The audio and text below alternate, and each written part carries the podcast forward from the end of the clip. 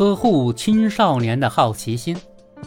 前不久，中国科学院古脊椎动物与古人类研究所研究员付巧妹被授予联合国教科文组织阿勒福赞科学技术工程数学领域杰出青年科学家国际奖，成为首位获此奖项的中国科学家。他在颁奖仪式上感言：“正是好奇心促使他进入遗传学领域，将古 DNA 研究作为自己追求的科学事业。”付巧妹的科研经历再次证明了好奇心对于科学研究的重要性。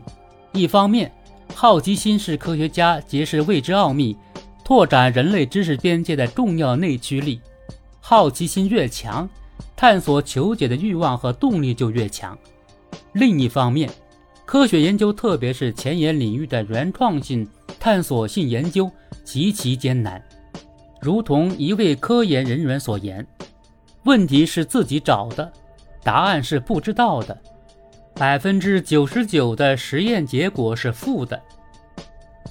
如果没有好奇心的驱使和陪伴，很有可能半途而废。”许多科学大师都高度珍视好奇心。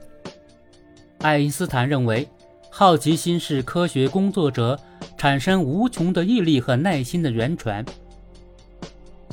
居里夫人把好奇心形容为学者的第一美德。习总书记强调，好奇心是人的天性，对科学兴趣的引导和培养要从娃娃抓起，使他们更多了解科学知识。掌握科学方法，形成一大批具备科学家潜质的青少年群体。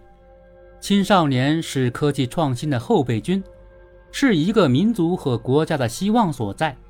培养呵护青少年的好奇心，引导更多孩子热爱科学、乐于探索、勇于创新，其重要意义不言而喻。培养和呵护青少年的好奇心。需要家庭、学校和社会共同努力，为他们营造好问求知、探求未知的良好环境。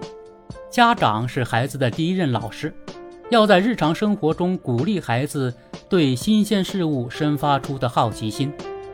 学校要在传道授业解惑中，千方百计把孩子们的求知欲激发出来，呵护他们的好奇心。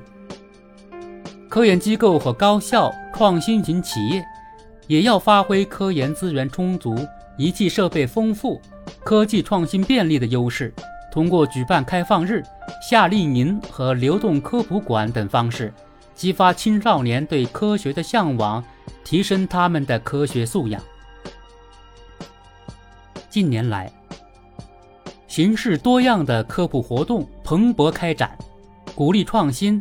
崇尚科学的社会氛围日益浓厚，社会各界齐心协力，共同营造涵养青少年好奇心的良好环境，将会有效助力培养富有想象力和创造力的科学创新后备大军，推动加快实现高水平科技自立自强，建设世界科技强国。